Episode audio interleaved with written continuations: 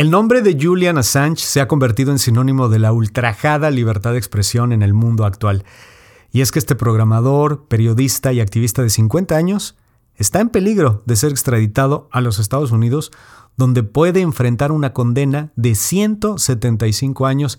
Esto, desde luego, debido a las revelaciones de casi medio millón de documentos clasificados que entre 2006 y 2010 hiciera el portal Wikileaks del propio Assange.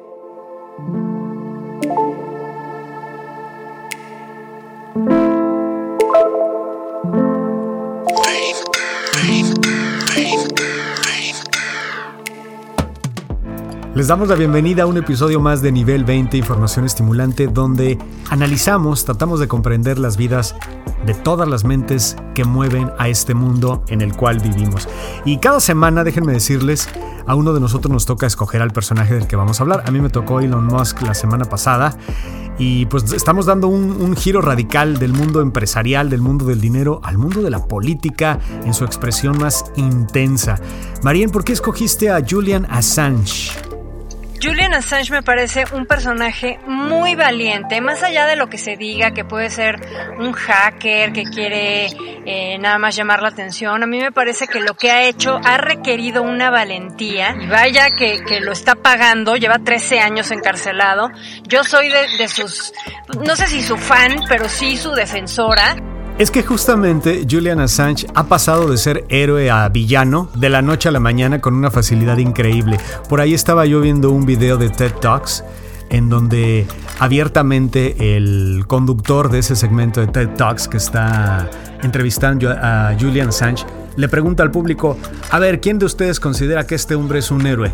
Y el 99% de las personas en ese teatro levanta la mano. Hero view? Who's got the dangerous troublemaker view? Well, it's, oh, come on. it's a soft crowd. Fíjate que toda la historia comienza en abril de 2006, cuando eh, Wikileaks, este sitio que fundó Assange, fue noticia en todo el mundo al revelar fotos de soldados estadounidenses que disparaban desde un helicóptero. Come on, fire.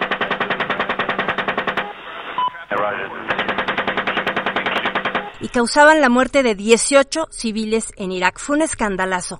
Pero ya fue en 2010 cuando el portal hizo todavía una revelación más grande, y es lo que hablas de este medio millón de documentos, y ahí filtró material clasificado del ejército de los Estados Unidos sobre las guerras de Afganistán, Irak, sobre el, la base de Guantánamo, y bueno, esto le valió, fíjate, a Julian Assange el nombramiento del hombre del año por la revista Time. Julian ha estado retenido arbitrariamente durante casi 13 años desde este llamado Cablegate, que es a, lo que nos referíamos cuando eh, eh, Wikileaks revela cables de información clasificada. Y actualmente Assange se encuentra detenido en Londres y es requerido por las autoridades estadounidenses por 18 cargos que incluyen el de espionaje por las publicaciones de todo este, de estos abusos en Guantánamo que ya mencionamos, ¿no? Y, y e Irak y Afganistán. Pero ¿por qué no nos metemos un poquito a la infancia de Julian Assange para entender cómo fue que llegó a este punto?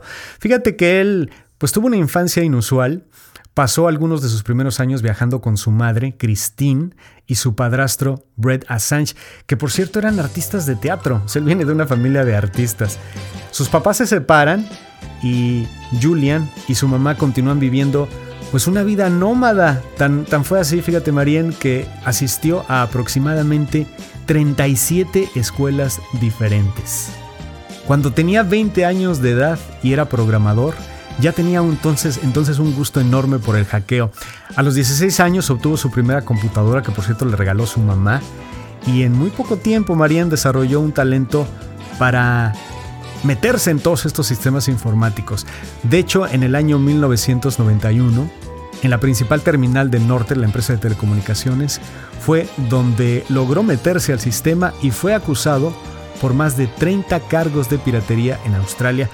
Una acusación que por cierto libró muy bien, nada más pagando una multa por daños y perjuicios. Sí, bueno, y además eh, esta, esta educación inusual se suma a toda su existencia inusual, porque no nada más lo de Nortel, eh, eh, ahí empieza sus, sus problemas con la ley. A principios de diciembre de 2010, Assange tuvo otros problemas legales que se refirieron a cargos por acoso sexual, después de que una orden de detención europea fuera emitida por las autoridades suecas. Esto pasó en Suecia el 6 de diciembre. Ahí es donde Assange se entrega a la policía de Londres. Fíjate que fueron dos mujeres las que lo acusaron, una se llamaba Anna Harding, la otra nada más se identificó como Miss W, y ellas básicamente lo acusaron de haber tenido sexo sin protección con ellas. Al final del día, pues parece que libró bien la acusación, ya que fue en el momento en que se refugió en la embajada ecuatoriana solicitando asilo precisamente en este país.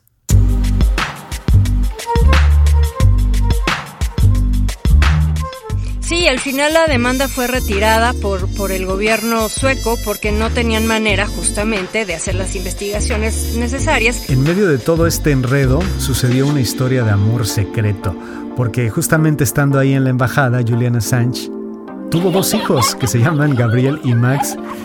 Eh, y la mamá de estos niños se llama Stella Morris, una abogada sudafricana. Precisamente en este encierro fue que se enamoró de él.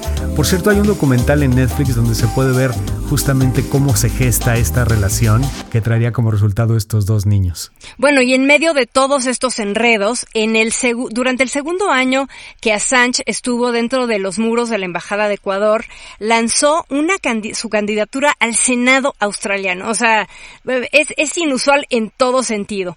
Y fundó su partido, Wikileaks Party. La verdad es que obtuvo muy pocos resultados en las elecciones generales australianas. Fue en 2013 con menos del 1% de los votos nacionales eh, sin obtener ningún escaño. Así que pues no, no, logró nada, pero, pero se lanzó, ¿no? Exactamente, y después de estos siete años en los que permanece en la embajada ecuatoriana ahí en Londres, Finalmente es arrestado en 2019 por la policía. WikiLeaks founder Julian Assange remains in a British prison awaiting extradition to the United States to face charges over the publication of files that detailed Y es desde ahí que ha estado recluido sin condena en la prisión de alta seguridad británica de Belmarsh, desde donde está librando esta batalla legal y desde donde se están haciendo todos los esfuerzos por sus simpatizantes a nivel internacional para evitar la extradición.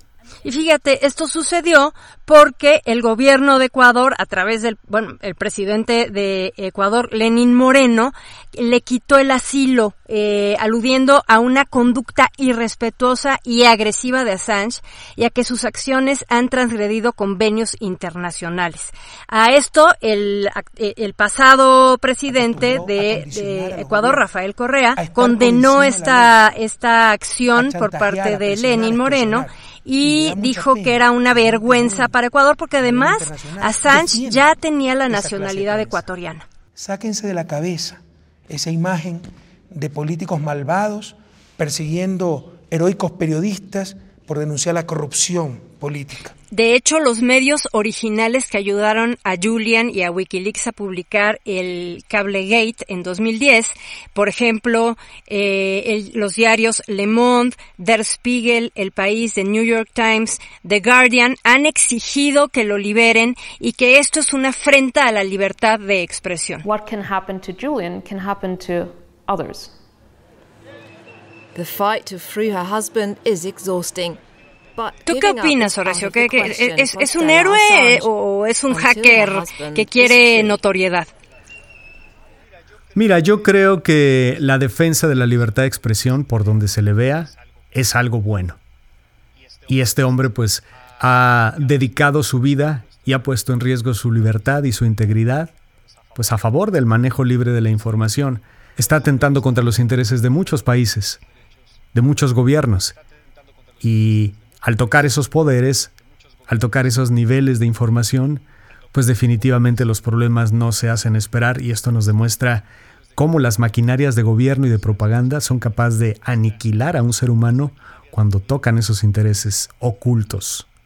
Y además tenerlo, estoy totalmente de acuerdo contigo, Horacio, y además tenerlo encerrado y, y, con este peligro de condenarlo a 175 años es, la verdad, permitir que la libertad de, de, de prensa y, de expresión quede ya para siempre eh, tocada, ¿no? Y que ya nadie pueda decir nada porque está uno en peligro de acabar en la cárcel para siempre.